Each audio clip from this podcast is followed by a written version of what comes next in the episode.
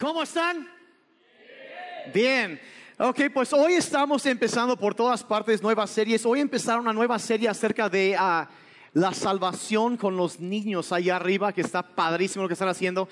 También a los grupos Conexión con jóvenes, ellos empezaron algo eh, ayer y antier. Y hoy nosotros empezamos una nueva serie como iglesia que se llama Corazón y Alma.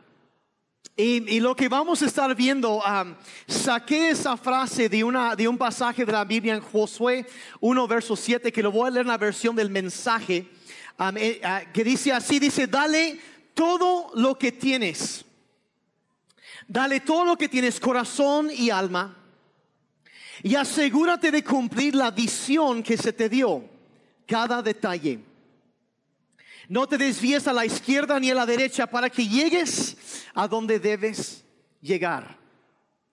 Dale todo lo que tienes, corazón y alma. Digan corazón y alma. Corazón y alma. Dale todo lo que tienes, dice, no, para cumplir, asegúrate de cumplir cada detalle de la visión que se te ha dado. Dice, y no te desvíes ni a la izquierda ni a la derecha para que llegues a donde debes llegar. Y el contexto de este pasaje es que Moisés, quien era el líder del pueblo de Israel, ellos habían salido de Egipto de esclavitud. Y Moisés acababa de fallecer y había transferido liderazgo a un hombre llamado Josué. Y Dios, ah, y por delante de, los israelitas estaba el, eh, la tierra prometida, lo que Dios les había dicho, sabe que ustedes van a vivir ahí, pero tienen que entrar y conquistar eso y hacer una nación ahí. Pero entonces Josué tiene una tarea enorme, una visión grande de conquistar, de fundar una nación, de, de, tener todo. Y Dios se le aparece en el primer capítulo del libro de Josué. Y entre las varias cosas que Dios le habla, le dice esto dice, dale, o sea, que tú tienes una tarea enorme por delante, entrégate de lleno a lo que vas a hacer, dale todo lo que tienes, corazón y alma. O sea, entrégate y a la, a la visión que se ha dado, cada detalle. Porque Moisés ya le había dicho qué tenía que hacer. Entonces, le, le, habla de la importancia de, de entregarse completamente, no a medias, a esta visión. Y luego le dice, sabes, y no te desvíes ni para acá ni para acá, sino que mantente fijo en el rumbo que tienes trazado, la meta que quieres llegar. Hace algunos años yo escuché a un hombre llamado John Maxwell, que es un autor muy reconocido, que él dijo lo siguiente, lo importante es que lo importante siga siendo importante. Voy a repetir eso, lo importante es que lo importante siga siendo importante. Y es como otra manera de decir eso, sabes que no te dejes distraer ni desviar por otras cosas. ¿Y cuántos saben que esa realidad en cualquier cosa que emprendas, ese consejo, mira, entrégate de lleno a lo que estás haciendo, dale todo. Asegúrate de cumplir cada detalle, no te desvíes a un lado ni a otro para que llegues a la meta. Eso aplica a cualquier cosa que tú emprendas. Si es el matrimonio, no te distraigas a otros lados. ¿Me explico? Asegúrate de, correr con la visión que tienes, de mantener, de seguir adelante, de, tener en mente lo que es importante, de mantener la llama del romance vivo. ¿Cuántos dijeron amén? Que algunos como que, ay, bueno, ¿quién sabe qué es eso? Era así una vez, me acuerdo, pero pues ya ni modo, ¿no? Pero cualquier, si es en los negocios, entrégate de lleno a lo que estás haciendo. Cuida cada detalle. No te desvíes, enfócate en lo que vas a hacer para que llegues a donde debes llegar. Si es una relación con tus hijos, en cualquier emprendimiento humano, esto es el enfoque, el poder del enfoque. Lo importante es que lo importante siga siendo importante. Y no dejarte distraer con cosas que no son tan importantes. Y siempre es esa tensión. Entonces hay, esa, esa visión, hay lo que, lo que él enfrentaba. Pero nosotros también como iglesia, Dios nos ha dado una visión enorme. Nos ha dado, nos ha, hecho entender cuál es la visión de Dios para la iglesia. No es algo que se nos ocurrió a nosotros, sino que es lo que Dios desea para su iglesia. Y empezando el día de hoy, esta serie Corazón y Alma, lo traemos de este pasaje. Voy a hablar por cuatro semanas acerca de la visión, los valores y la cultura de City Church Oaxaca. Yo quiero que estemos corriendo hacia lo mismo. Hoy voy a empezar con eso, a hablar de, de, la visión, la base teológica, bíblica o doctrinal para la visión que tenemos en esta congregación. Porque quiero que todos estemos enterados. El domingo entrante, ¿cuántas madres hay aquí presentes? ¿Cuántas mamás? Ok, el domingo entrante, día 12, sí, yo sé que es un poquito tarde, pero las vamos a celebrar a ustedes. Entonces va a haber algo especial el domingo entrante para todas las mamás, así que no pueden faltar, prohibido faltar, ¿está bien? Entonces, de ahí en 15 días vamos a hablar acerca de, de, cómo estamos, cómo logramos la visión, por qué hacemos o cómo hacemos lo que hacemos. ¿Por qué usamos el formato de reuniones que usamos? ¿Por qué hacemos lo que hacemos? ¿Y cómo es el enfoque, a qué queremos llegar con eso. Después de eso voy a hablar de las actitudes, lo que podemos llamar los valores. De qué mantenemos las actitudes de corazón que nos van a llevar a cumplir con la visión. Y luego en cuatro semanas uh, vamos a estar hablando de la meta, lo más grande, lo que siempre es y siempre será lo más importante para City Church. ¿Ok? Entonces no van a querer perderse. Ahora, ¿por qué hablamos de todo eso? Yo considero que parte de mi trabajo como pastor, no solo, bueno, yo me han oído varias veces que yo alimento y cuido ovejas, eso, es lo que hago. Entonces, eso es parte de alimentar y de cuidar al mismo tiempo. Yo quiero explicar muy claramente cuál es la visión que Dios ha dado para su iglesia, para que corramos con eso. Y se me instruye a mí como líder de hablar y de comunicar eso de una forma muy clara. Ahora, usualmente algunos de ustedes han oído hablar que tenemos algo que se llama Crece. ¿Cuántos han oído de Crece? O han estado en Crece, algunos. Y lo hacemos el primer sábado de cada mes. Es una clase que dura como dos horas y medio, tres horas, donde hablamos de todo esto. Este mes no lo hice a propósito porque voy a estar dando mucho de eso los domingos, porque quiero con toda la iglesia, porque cuando empezamos, arrancamos otra reunión, tenemos que estar todos corriendo en la misma dirección. ¿Me explico? City Church sigue creciendo y va a seguir creciendo. Apenas empezamos con esto. Apenas vamos empezando y falta mucho todavía. Y es importante, y van a ver ahorita en la Biblia, Habacuc 2.2, dice entonces el Señor me respondió diciendo, escribe la visión y grábala claramente en tablas para que corra el que las lea. O sea que se me instruye a hablar de, de, la visión que tenemos escribida de una manera clara. Dice, grábala claramente para que corra el que las lea. Está hablando de la importancia de, de entender, de captar la visión y de no solo eh, captar eso, sino correr, agarrarlo, tomarlo y correr. De estar en movimiento. Ahora, ¿cuántos se han dado cuenta que el mundo hoy en día está en movimiento? Está avanzando a un, a un ritmo, el cambio, todo eso que está sucediendo. ¿Y qué sucede? Les hago una pregunta. ¿Qué sucede cuando algo que está en movimiento se topa con algo estacionario?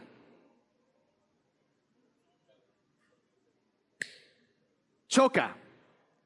Causa desastres. Ahora, o sea, es un problema. Ahora, ¿qué, qué, podemos? La Biblia nos habla de, la importancia de estar en movimiento, de estar avanzando. Yo una vez, eh, a, un nivel fisiológico, la falta de movimiento, a nivel cuerpo, ¿qué sucede? Se atrofian los músculos. Es, dicen por ahí, la inactividad es la antesala de la muerte. Si te quedas sin moverte, mientras hay movimiento, hay vida. Y voy a tener que decir algo aquí. Tenemos que estar avanzando como iglesia. Tenemos que estar corriendo hacia adelante, moviéndonos. ¿Por qué? Porque hay demasiados lugares en donde, si el mundo está avanzando, donde la iglesia, en lugar de, de encontrar una manera de, de no de cambiar el mensaje, sino cambiar los métodos, la manera en que hacemos lo que hacemos, nos estancamos ¿Y qué sucede? Cuando algo en movimiento topa con algo estacionario, estancado, es un desastre, choca y en lugar de poder conectarnos y avanzar y seguir siendo una influencia en nuestra cultura, tendemos a desconectarnos.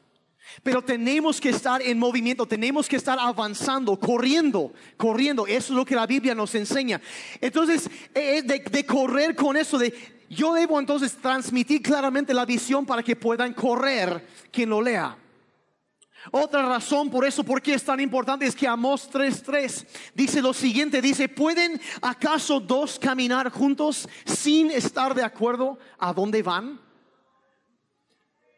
O sea, una persona dice, no, yo quiero ir a Chiapas y el otro dice, yo quiero ir a Durango. ¿Cómo van a estar juntos si no se ponen de acuerdo a dónde quieren llegar? Entonces lo que yo quiero hacer es comunicar muy claramente para ustedes, para la iglesia, para nosotros, qué es, a dónde queremos llegar, qué es la visión, la meta, lo que queremos lograr, eh, la meta final de la congregación. ¿Cómo podemos decir, bueno, dónde está la portería? Vaya, si queremos anotar, ¿cómo le hacemos? ¿Qué es la meta y a dónde vamos, no? Quiero comunicar eso para que podamos estar corriendo, no solo corriendo, sino andar juntos. De nuevo dice, o sea, caminar, está hablando de avanzar, pero no puedes avanzar si no has captado bien la visión, si no estamos de acuerdo en lo que queremos ver lograrse. Entonces, de eso vamos a estar hablando en estas semanas. Entonces, ¿qué es entonces? ¿Cómo podemos como iglesia tener éxito? ¿Qué es el sueño de Dios? ¿Qué es qué, queremos? ¿A dónde queremos llegar? ¿Qué, ¿Para qué hacemos lo que hacemos? Entonces vamos directamente a la Biblia para encontrar la respuesta. Efesios capítulo 1, versos 15 al 18. Si traes Biblia me puedes acompañar, si no en el app de la Biblia. Eh, saca tu celular, tu tablet, lo que sea, nos acompañas ahí. Y vamos a ver, no mi visión, porque no es mi iglesia, gracias amor no es mi iglesia, es su iglesia. Y es la visión de Jesucristo. Lo que Dios quiere para su iglesia. Ahora, ustedes saben que hay algunos pasajes en la Biblia que son absolutamente esenciales, son claves. Por ejemplo, muchos se acuerdan del Padre Nuestro. Y lo han memorizado probablemente. Muchos han, han memorizado Juan 3:16 de tal manera. Amó Dios al mundo, ¿verdad? Y algunos a lo mejor han, memorizado el gran mandamiento. Ama a tu prójimo como a ti mismo. Haz con los demás lo que quisieras que hicieran contigo. Pasajes claves en, la gran comisión. Vayan pues por todo el mundo y hagan discípulos de las naciones. Una, y son pasajes claves y, y, son cosas bien conocidas, pero este pasaje que estamos a punto de leer es algo que si nosotros entendemos que la Biblia fue inspirada por el Espíritu Santo, o sea, por Dios, Pablo en este pasaje está expresando una oración que él hace para las iglesias, pero cuando entendemos que lo que escribe aquí fue inspirado por el Espíritu Santo y es una oración, hay que entender que esta oración es el anhelo, la oración de Dios para su iglesia. La visión, el, el deseo, el sueño de Jesucristo mismo, del Espíritu Santo, de Dios el Padre para la iglesia.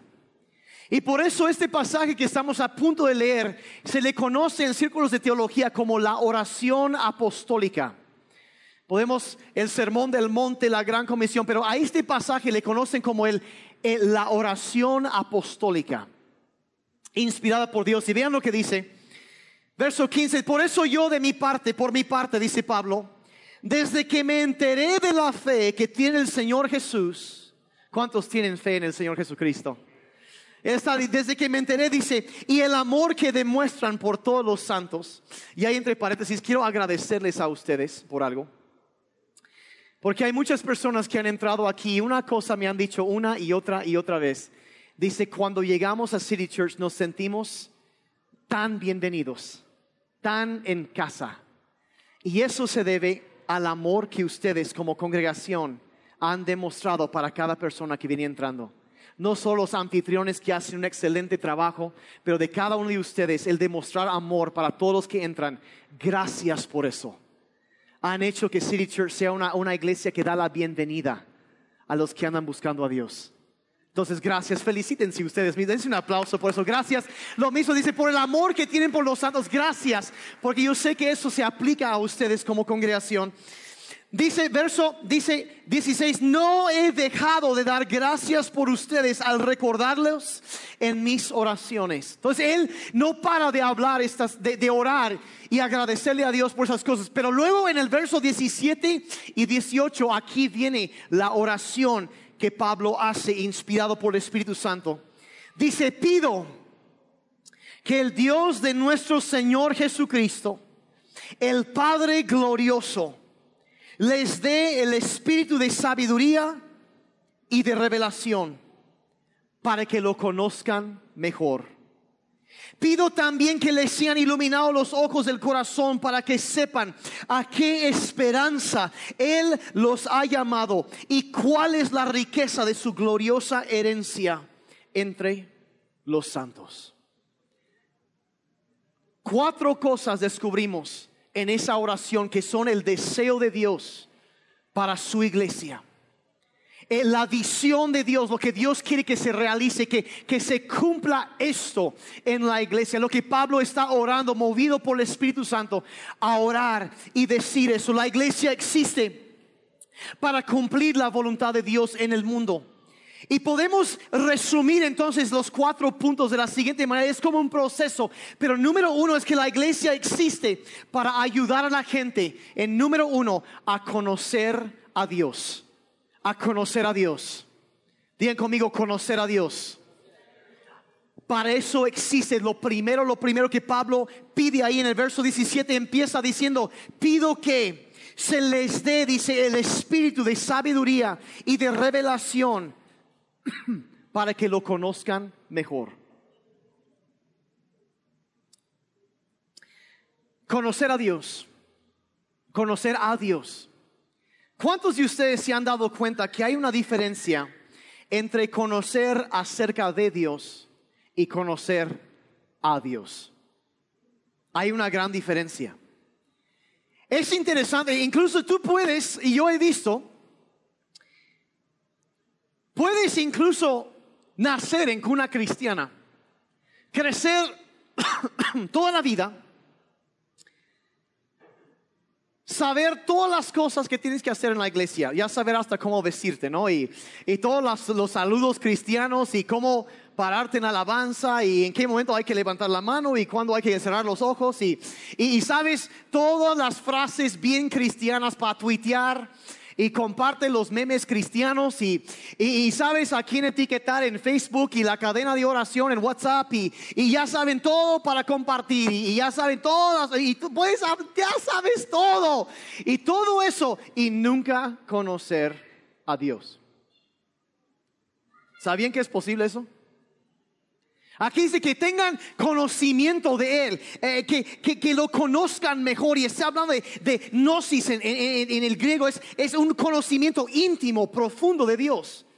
Me gusta compararlo así de que, por ejemplo, yo podría decir, una cosa es decir, yo sé quién es el presidente, pero otra cosa es decir, yo conozco al presidente.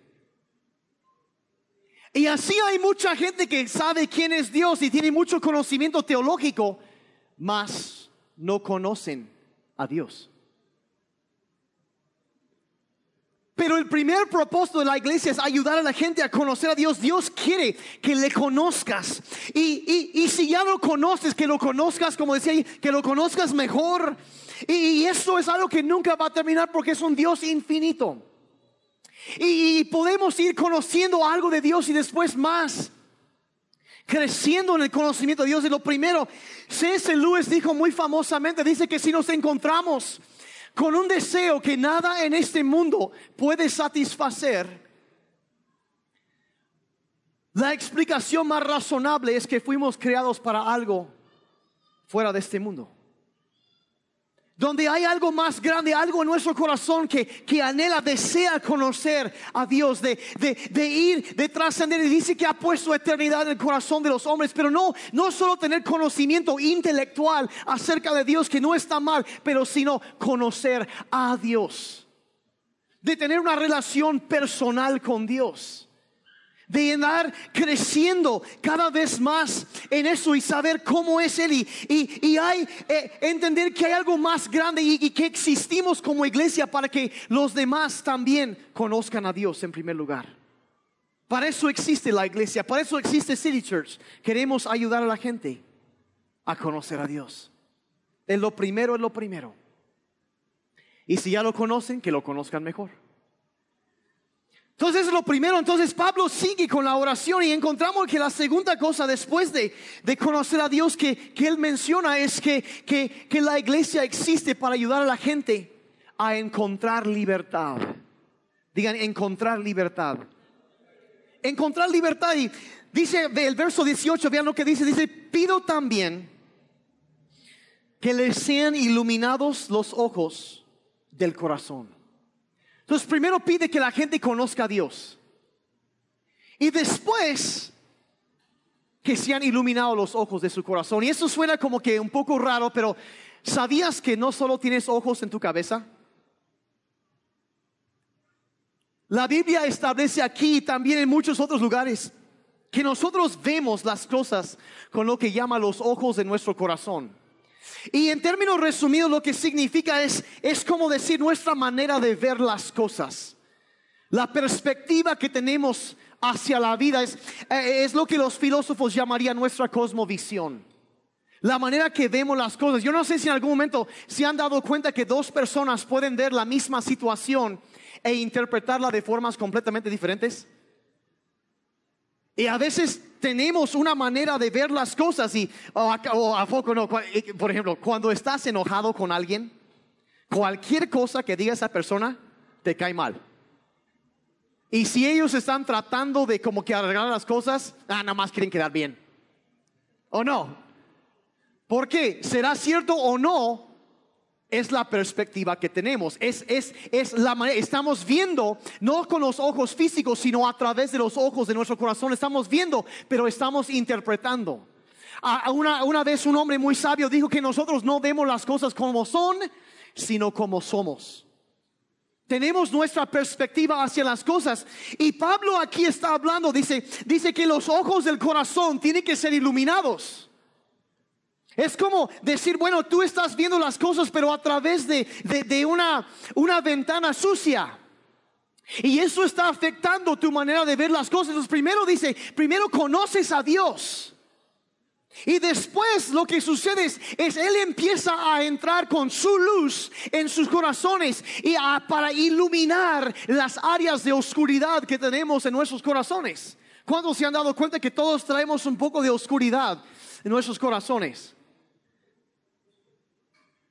A mí me gusta, y, lo explico así, cada rato digo esto, que todos tenemos asuntos pendientes. Y quien diga que no, ese es su asunto pendiente. Todos lo tenemos. Todos tenemos áreas en nuestros corazones donde hay oscuridad. Áreas en donde sí estamos luchando con adicciones, con pecados, con resentimientos, con rencores, con heridas, con diferentes cosas que, que nuestro pasado ha llegado a formar la perspectiva que tenemos para la vida hoy en día. E interpretamos todo lo que vemos a través de esa perspectiva y afecta y a veces no vemos las cosas como son. Por eso dije, lo vemos como somos. Entonces, lo que sucede es que Dios empieza a entrar en nuestra vida, nos empieza a sanar, a, tocar y, esas cosas, esos asuntos pendientes que nos afectan, Dios empieza a sanarnos de esas cosas, de, de quitar el pecado, de el proceso de lo que los teólogos llaman la santificación. Y Dios nos quiere liberar de todo eso de todas las ataduras que traemos arrastrando, la basura que traemos arrastrando en nuestras vidas para ponernos en libertad y que podamos ver las cosas claramente como Dios las ve. Encontrar libertad de nuestro pasado, que venga luz a nuestros corazones, que Dios rompa el poder del pecado y las ataduras, las heridas que traemos arrastrando. Primero conocer a Dios y después queremos que la gente encuentre libertad de su pasado. ¿Cuántos están conmigo el día de hoy? ¿Cuántos, creen eso? Y puede, yo no sé si puedes imaginar, mira, si te la pasas, o sea, Dios quiere iluminar, alumbrar nuestros ojos para que podamos ver claramente. Y vencer esas cosas, mira, si te la pasas viendo el pasado, te perderás de tu futuro. Y si no se limpia ese, ah, e, e, ese cristal a través del cual estamos viendo, no podemos ver claramente, no podemos movernos bien con sabiduría. Pero Dios quiere, que quiere tratar con eso y que vayamos hacia adelante. Y lo primero que, que, que eso de la luz tiene que entrar en nuestra vida, tenemos que ver como Dios lo ve. Entonces, después de conocer a Dios, lo que Dios hace es, van a ver que esos cuatro es como un proceso. Primero que lo conozcamos. Y es como el papá del hijo pródigo, que llegamos a casa todos mugrosos, cochinos, sucios, batallando con lo peor de lo peor. ¿Y qué hace el Padre Celestial? Nos abraza y nos acepta. Y luego dice a los cielos, ¿saben que llévenlo y bañenlo, por favor? Eso es ser libre del pasado santificación, romper el poder del pecado y las ataduras en nuestras vidas. Es lo que Dios quiere, lo quiere para ti, lo quiere para mí. Y yo quiero, quiero pintar un cuadro aquí. Imagínense, imagínense que todas las broncas que traes en tu vida, los pecados, las traumas, las heridas, todo eso que, que ha sido como mugre que ha tapado y limitado nuestra vista, ahí está. Y todo, todo afecta. Mira, mira, ¿cómo sería tu vida si estuvieras libre de todas esas ataduras? ¿Cómo sería tu matrimonio si las heridas que traes adentro fueran sanadas? ¿Cómo sería tu relación con tus hijos, con tus padres? si estuvieras viviendo en completa libertad de todo eso, libre del pecado, de sus efectos? ¿Cómo sería? Eso es lo que Dios quiere para ti. Y eso es lo que nosotros como iglesia queremos para ustedes también. Que conozcan a Dios y luego que encuentren libertad del pasado. Que vivan libres. ¿Está conmigo? Ok, entonces eso es, entonces es el proceso de santificación va a durar toda la vida. Hay que estar avanzando, te quedas estancado. Si Dios no está tratando con algo en tu vida, si no estás incómodo con algo, ah, ahí te quedaste. Necesitas moverte. Señor, ayúdame a avanzar, ayúdame a avanzar que en la santificación y hay que ay no, desde que yo me yo conocí al Señor no he vuelto a pecar. Primero acaban de mentir. Eh, todos traen asuntos pendientes. La Biblia dice el que dije, el que diga que está sin pecado, se engaña a sí mismo. Todos tenemos asuntos pendientes, pero la iglesia, escuchen con mucho cuidado lo que voy a decir, no es un museo para santos, es un hospital para pecadores. Es un lugar en donde sí, como el hijo pródigo, sí estaba sucio, puede entrar. Quien sea puede entrar aquí porque donde van a encontrar cambio, donde van a encontrar libertad en su vida, es cuando entran y la presencia de Dios invade su vida y los toca. Ahí es donde hay transformación. Pero si empezamos a poner los moños, no, es que tienes que vestirte así y portarte así, y no es posible que...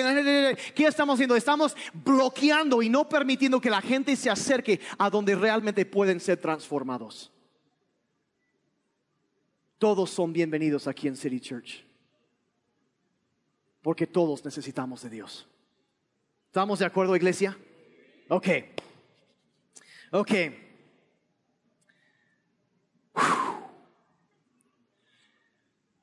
Ahora muchos cristianos se quedan hasta ahí. Ok, la gente que, que conozca a Dios, que entregue su vida al Señor y que sean santos, y ahí se la pasan la vida sentado en la banca calentando banca. Pero aquí es donde de repente, no, no, no, esto es algo ya sigue. Entonces la oración de Pablo sigue y vean lo que dice ahora después de encontrar libertad, después de conocer a Dios y, que Él venga a tu vida y, y, empieza a transformarte, el encontrar libertad, cortar las ataduras del pasado. Entonces, número tres, la iglesia existe para ayudar a la gente a descubrir su propósito. Descubrir propósito, el verso 18 continúa diciendo, dice, para que sepan a qué esperanza Él los ha llamado. En otras palabras, hay un llamado de Dios para tu vida. No eres un accidente. No eres el afortunado ganador o perdedor, si algunos piensan así, de la lotería cósmica. No nada más surgiste del fango primordial y tu abuelo fue un chango, ¿no? No es así, no, no, no, tú existes por la voluntad y el deseo de Dios. Estás aquí en la tierra por una razón y hay un llamado que Dios tiene para tu vida. Y el día que descubras el propósito de Dios, el llamado que Él ha fijado para tu vida, la razón que tú llegaste a este mundo a vivir, ese día tú tendrás esperanza a la cual Él te ha llamado. Pero si tú vives sin entender que tú, no solo Dios te salvó de algo, te salvó para algo. Cuando tú empiezas a entender que hay un propósito de Dios para tu vida, que no eres un accidente, que las, la, la, razón que estás aquí en el mundo es el deseo que de Dios, el sueño de Dios para tu vida, entonces te levantas en la mañana con una perspectiva diferente hacia la vida. Porque ya no solamente estás existiendo, hay mucha gente que nada más existe. Pero Cristo prometió vida y vida en abundancia donde te levantas en la mañana con unas ganas de que hoy puedo tocar la eternidad, hoy puedo hacer algo, Dios me ha puesto en la tierra por algo, cuando descubres tu propósito, todo cambia, tendrás esperanza. Se ha dicho que los dos días más importantes en la vida de todo ser humano, el primero es el día que nace y el segundo es el día que descubre por qué nació. Que descubre por qué nació. Y a veces nos preguntamos, bueno, ¿qué será eso? Que, que cuando uno se da cuenta del llamado de Dios para su vida, viene la esperanza. Vean lo que la Biblia dice más adelante en Efesios, el siguiente capítulo, verso 10. Dice, somos la obra maestra de Dios. Háganlo personal, digan conmigo, yo soy la obra maestra del maestro. Eres la obra maestra de Dios. O sea, Dios, en otras palabras, se lució cuando te hizo. Se está, estaba presumiendo. La obra maestra, ¿cuánto, ¿cuánto, es la, obra maestra de Dios aquí el día de hoy? Ah, como la mitad lo creo. Lo demás voy a orar por ustedes ahorita al final, ¿no? La obra maestra de Dios. Y cuando habla, está hablando de una obra de arte, que algo que fue formado, esculpido. Dice, Él nos creó de nuevo en Cristo Jesús a fin de que hagamos las cosas buenas que preparó para nosotros tiempo atrás. O sea que Dios tenía algo que quería lograr. Entonces dice, bueno, yo voy a formar una persona con las habilidades precisas y van a nacer en tal momento, en tal lugar, para que en el momento que yo quiero tocar algo en la historia, ellos estarán, voy a usar su vida para hacer esto. Y voy a formar, esculpir el Salmo 139, que hoy en mi lectura me, tocó ese Salmo, dice, dice, yo, tú me esculpiste en el vientre de mi madre. Formado, una obra de arte y, que Dios formó una, los rasgos físicos, todo, todo, todo lo formó las habilidades, el momento, el lugar de tu nacimiento, el tiempo, todo Dios lo formó para lograr algo. Hay que entender, iglesia, que, que mira, Dios no solo te salvó de algo, que estuvimos hablando cuando hablamos los destinos eternos, ¿se acuerdan? No solo te salvó de algo, nos salvó para algo. No es nada más aceptar a Cristo y luego empezar a portarte mejor. Y ya. Es parte de. Pero de ahí la razón que Dios te salvó es porque Él quiere llevar adelante su obra en este mundo a través de tu vida. O sea que hay un ministerio que tú tienes para cumplir. Y la iglesia existe para ayudar a la gente a descubrir ese llamado. Yo voy a, o sea, hay, nos dio cierta personalidad, habilidades, dones y entonces, bueno, ¿qué es el llamado de Dios para mi vida? Pues es muy fácil. Tus dones apuntan hacia tu llamado. Tan sencillo. Hay personas, por ejemplo, doctores y doctoras aquí. ¿Sí? Y Dios les dio un don para eso. Eso es un don que yo no tengo. Yo veo sangre, me desmayo. Bueno, vomito y después desmayo. Y peor si es mi sangre, ¿verdad? ¿Cuántos saben de qué estoy hablando ahí? Bueno, gracias, ya me siento mejor, no soy el único. Eh, eh, o sea, yo no, no, nada más no, pues. Dios a mí me dio dones de otro tipo. Me dio dones de comunicación, de liderazgo. Cierto tipo de personalidad que se necesita para llevar una iglesia. Yo fui llamado por Dios para ser un pastor. Me diseñó, me formó de cierta manera para que yo fuera pastor. Y no es orgullo, no es presunción, simplemente es así soy. Dios me llamó, me, me, creó, yo nací para ser pastor. Igual que hay personas que nacieron para ser músicos. Y hay personas que nacieron para ser contadores. Yo no tengo el don de los números, ¿ok? Hay otros que tienen ese don. Y hay de todo diferente clase. Y lo que, lo que está diciendo es que todos tienen una formación y tus dones apuntan hacia tu llamado. Eso habla, ¿por qué? Porque a quien Dios llama, Dios capacita, Él pone lo que necesita, un gusto, una habilidad más arriba de normal en algo que tú disfrutas de hacerlo y se te hace fácil y los demás, híjole, me cuesta mucho trabajo, pero no, está diciendo, ¿sabes qué? Es un don que Dios dio, es una habilidad lo que son los dones. Ahora, obviamente, con esos dones, sí tenemos que desarrollar lo que Dios nos ha dado. ¿Cuándo se acuerdan de la parábola del talento? de que Dios entrega diferentes cantidades de personas y el que no hace nada con lo que se le dio, siervo malvado e inútil, dice la versión. ¿Cuántos quisieran llegar a Dios y decir, eres un inútil? O sea, no manches, no, o sea, no, no, no, no, debemos desarrollar lo que nos, lo que nos dio y usarlo. Y usarlo. Entonces, ahora, entonces, ¿qué es? Él nos dota de, de ciertas habilidades que son necesarias para hacer lo que Dios nos llamó a hacer. Vean lo que dice en 1 Pedro 4:10. Dice, cada uno ponga al servicio de los demás el don que haya recibido. O sea que todos tienen un don y la manera de usar ese don es sirviendo a los demás. Quizá tú eres doctor, eres doctora. El llamado de Dios para tu vida es eso. Es eso cuando tú usas esas habilidades y lo que tú has desarrollado para sanar y tocar la vida de otros, de servir a los demás. Ese es el llamado de Dios para tu vida. Cuando tú tocas una pieza musical y traes belleza a este mundo, ese es el llamado de Dios para tu vida. Si tú eres un pintor, una pintora, un cantante, una cantante, porque hay quienes que se creen cantante y no se manifiesta el Espíritu Santo cuando cantan, ¿me explico?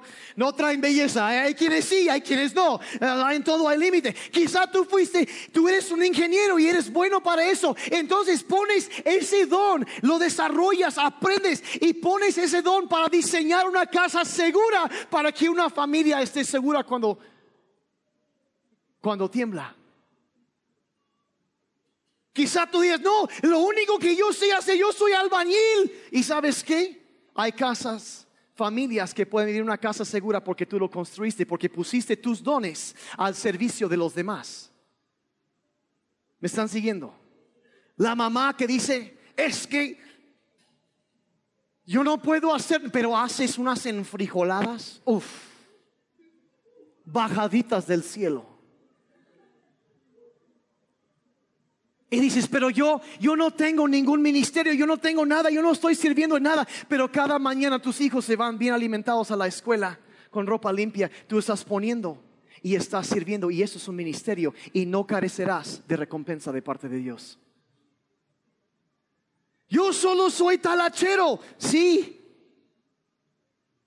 Pero hay personas que viajan seguro por lo que tú haces. Todo tiene un valor. Hay algunas cosas, no voy a entrar en eso, que no traen beneficio. Eso no lo. Ay, Dios me dio el don de, no sé, exportación de productos agrícolas en forma de polvo. No fue Dios, ok, bueno, es otra cosa. ¿eh? Aunque lo quieran legalizar, no solo porque algo sea legal, significa que sea moral. Eso es otro tema, fue de gratis para alguien. Cada uno ponga al servicio de los demás el don que haya recibido, administrando fielmente la gracia de Dios en sus diversas formas. O sea que hay gracia sobre tu vida para hacer algo.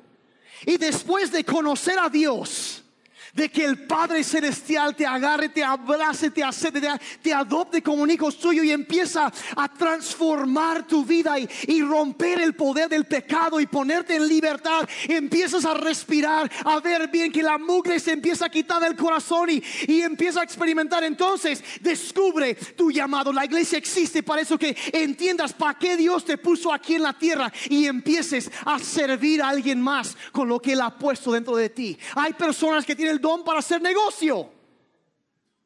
Y son buenos para eso y deben. Es como un ministerio, así sirven. y crean empleos y ayudan a muchos. O todo eso, el ayudar a levantar a otros, servir a los demás. Miren, yo estaba leyendo apenas hace como tres años un estudio que decían que 87% de la gente en la iglesia no tiene ni idea de qué es su propósito en la vida. Yo les hago una pregunta. Si el 87% de los órganos en tu cuerpo no estuvieran funcionando, ¿cómo estarías? dos metros bajo tierra.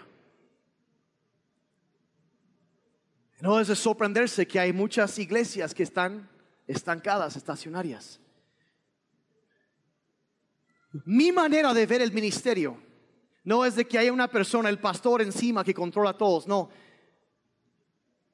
Mi trabajo es capacitarlos a ustedes, que conozcan a Dios, que encuentren libertad, que descubran su propósito e impulsarlos hacia el mundo para que ustedes transformen el mundo. La iglesia no es, no es un museo para santos, es un hospital para, para pecadores. Es, somos el ejército del Dios vivo que vemos que vamos cada vez a avanzar más y quitarle terreno al enemigo. Vamos a transformar vidas. Somos un ejército para movilizarse. Nada más, no estamos nada más para calentar banca. Descubre tu llamado, tienes un ministerio. Quiero ayudarte a descubrirlo. Por eso existe City Church. Y una vez que lo hayas descubierto, uff,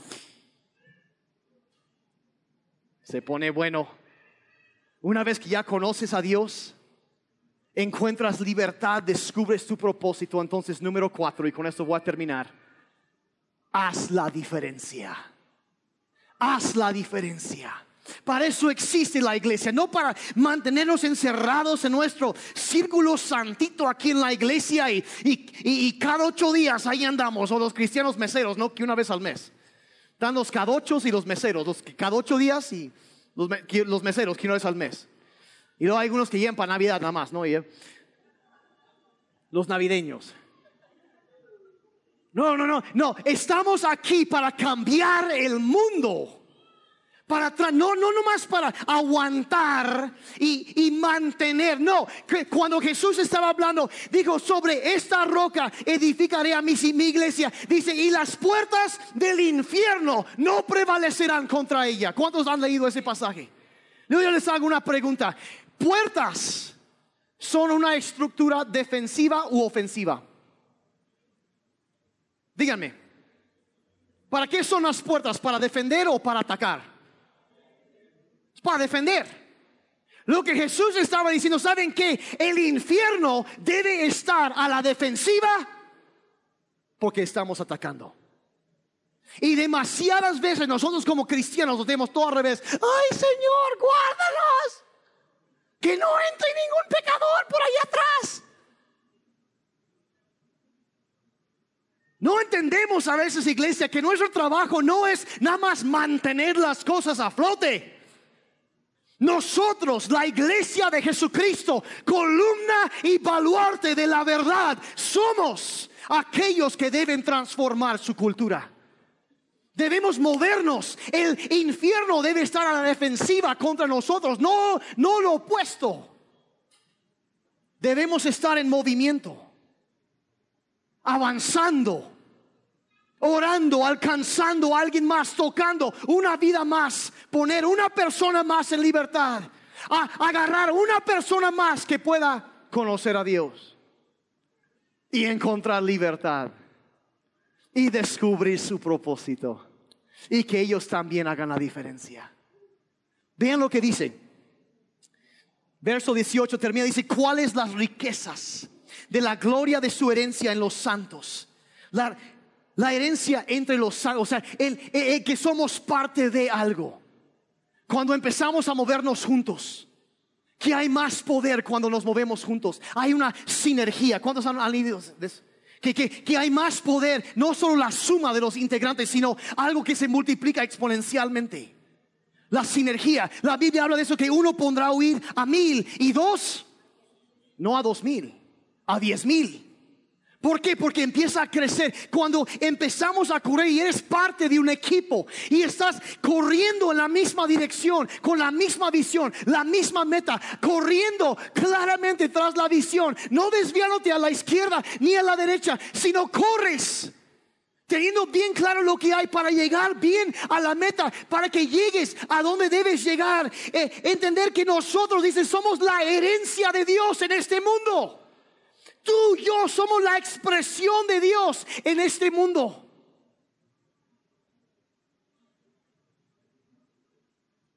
La iglesia local es la esperanza del mundo. Cristo brillando a través de nosotros. Nosotros somos quienes tenemos que hacer algo, hacer la diferencia, cambiar las cosas. No puedes hacer algo grande solo, tienes que ser parte de un equipo. Tienes que ser parte de un equipo. Y es, fuimos llamados como iglesia a hacer la diferencia. Dios no nos salvó para que nos quedáramos sentados cómodamente en nuestros, nuestras sillas y, y cantar, calentando bancos santos por toda la eternidad. Nos llamó para ir, dijo Jesús, por todas las naciones Vayan, dice, hagan discípulos de todas las naciones, bautizándolos en nombre del Padre, del Hijo, el Espíritu Santo, enseñándoles a obedecer todo lo que les he mandado a ustedes.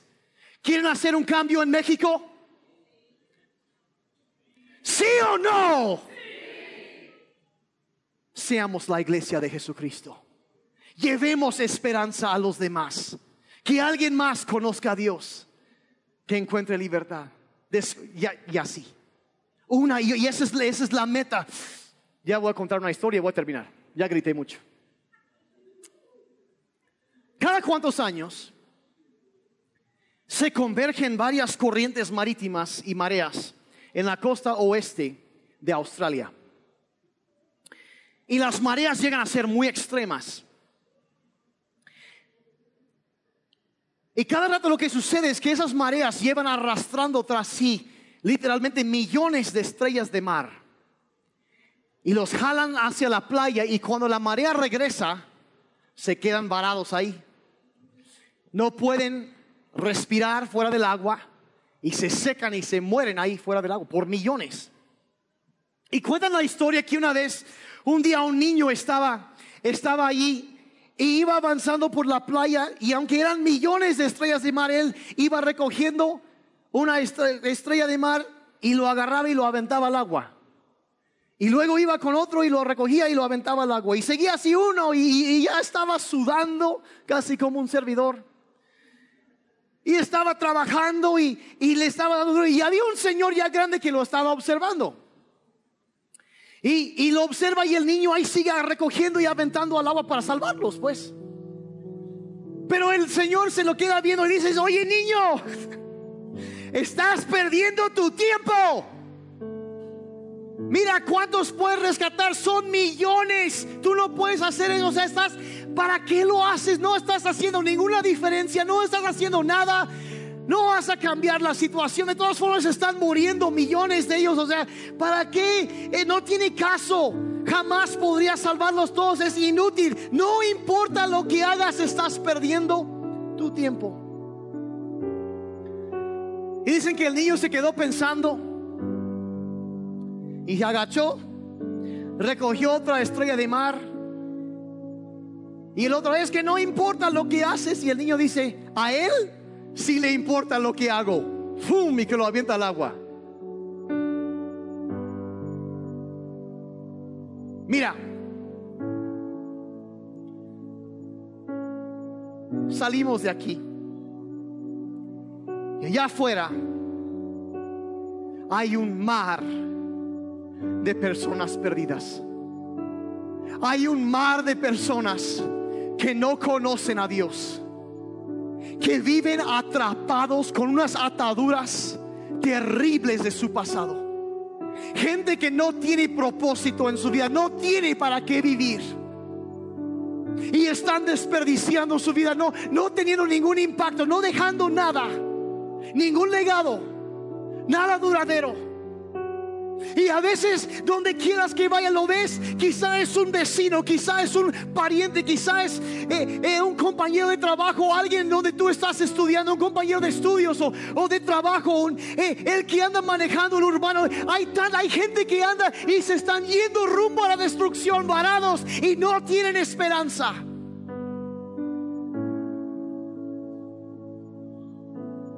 Y a veces lo vemos, vemos la magnitud de todo. Y decimos que no podemos cambiar las cosas. Pero les diré, ese niño cambió el mundo para esa estrella de mar.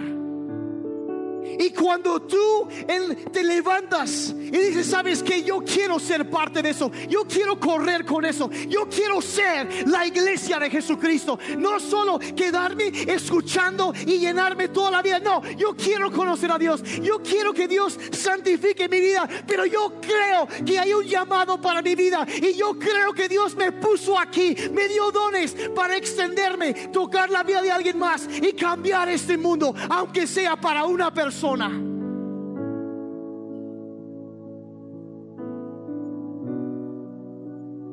Ese es el llamado. Eh, para eso existe City Church. Esa es la visión de esta casa. Mi trabajo no es solamente alimentar ovejas, es movilizar el ejército del Dios viviente y que salgamos a conquistar. Que los perdidos regresen a casa. Que se encuentren con el amor del Padre. Que conozcan a Dios. Que sean libres.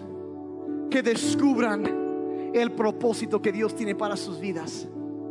Y que ellos también salgan a hacer la diferencia. Y que alguien más conozca a Dios. Y encuentre libertad. Y así. ¿Me están siguiendo?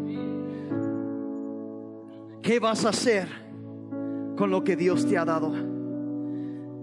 Conocer a Dios, encontrar libertad, descubrir propósito, hacer la diferencia. Eso es lo que Dios quiere para ti.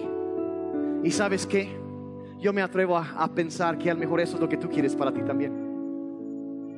¿O no? ¿Por qué? Porque Dios ha puesto ese deseo en nosotros. Para eso existe la iglesia. Hacer agentes de cambio, de transformación de ver más matrimonios, familias sanadas.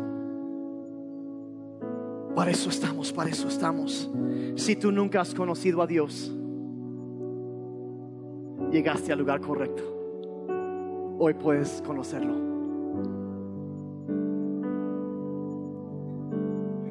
Quizá lo que tú necesitas es encontrar libertad. Que hay unas batallas en tu vida que necesitas Quizás lo que necesitas es estar con gente que en lugar de juzgarte y rechazarte, te aman y te aceptan y te ayudan a salir adelante. Quizás es lo que necesitas, donde puedes quitar la máscara que muchas veces llevamos y ser honesto en cuanto a tus asuntos, porque todos tenemos asuntos pendientes.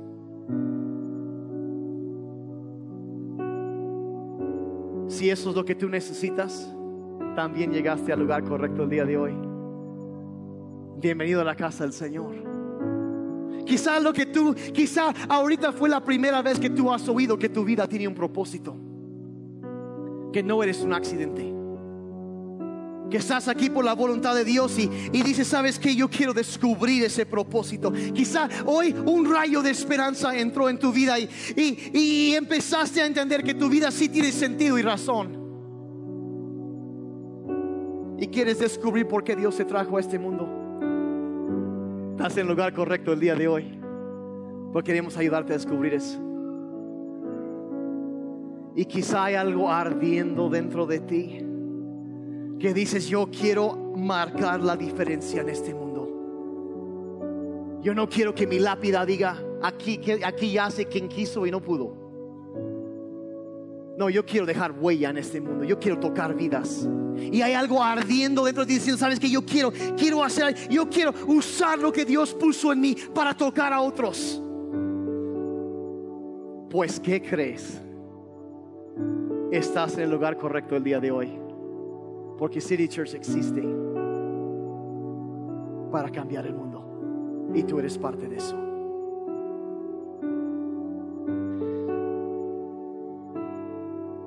Dios vino a nosotros para que nosotros fuéramos al mundo.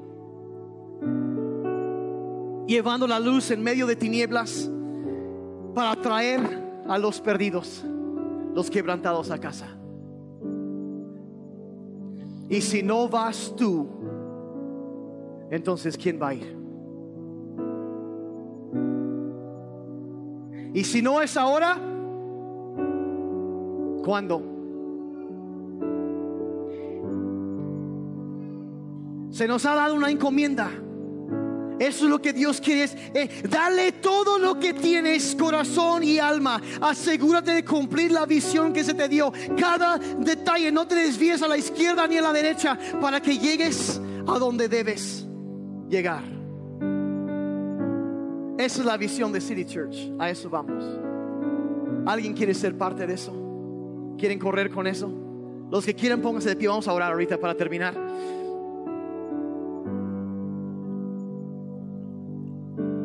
A lo mejor ahorita, quizá tú dices, lo primero que mencionas es, yo, yo no conozco a Dios.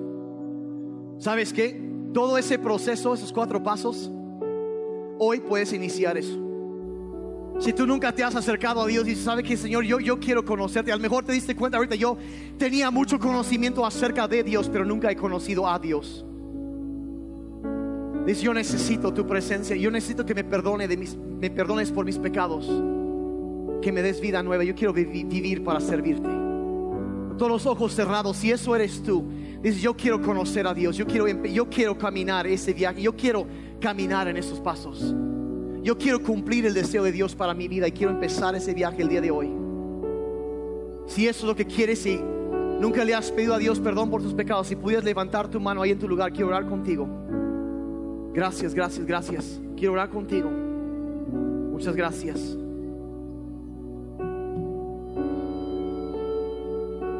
Hay alguien más y dice, yo quiero, yo quiero ese, yo quiero eso, yo quiero conocer a Dios, quiero ser libre.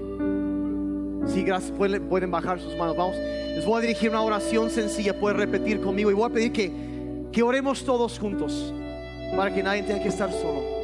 Dile en tu lugar, dile, Padre Celestial, te entrego mi vida. Perdóname por mis pecados. Me arrepiento de lo malo que haya hecho. Te pido que me adoptes como un hijo tuyo. Que pongas tu Espíritu Santo dentro de mí. Que me des poder para vivir una vida que te agrada. Perdona mis pecados. Ilumina los ojos de mi corazón. Padre, ayúdame a descubrir tu propósito para mi vida. Y ayúdame a hacer la diferencia en este mundo. Te lo pido en el nombre de Jesús. Sé mi Señor y Salvador. En el nombre de Jesús. Amén. Padre, en esta tarde te damos gracias, Señor, por tu palabra. Yo te doy gracias por cada persona que ha venido. Y Padre, pedimos que, que tu visión sea lo que arda en nuestro corazón. Padre, que podamos correr. Padre, para cumplir lo que tú has establecido para nosotros. Padre, no la visión de un hombre, sino la visión tuya para tu iglesia en todo lugar. Padre, pedimos que City Church sea un lugar en donde los perdidos puedan venir, llegar a casa, Señor, donde la gente pueda conocerte. En primer lugar y experimentar tu amor. Y Padre, experimentar el poder de tu Espíritu Santo tocando y transformando nuestras vidas. Padre, limpiando nuestros, nuestros corazones, iluminando los ojos de nuestro corazón. Padre, ayúdanos a descubrir el propósito que tienes para nuestras vidas. Y Padre, mueve, Señor, nuestros corazones.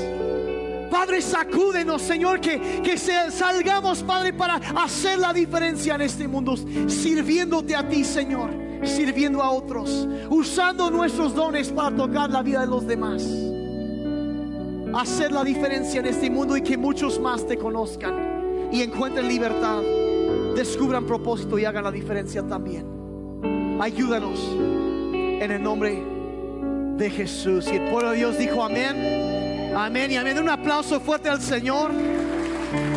Amén. Vamos a alabar a Dios un momentito. Vamos a alabar a Dios.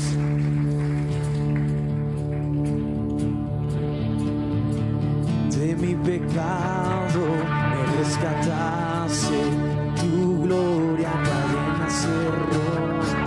Vivía solo y sin consuelo, ahora soy ciudadano del cielo. Tú me sanaste estando herido, Jesús, por tu amor yo respiro.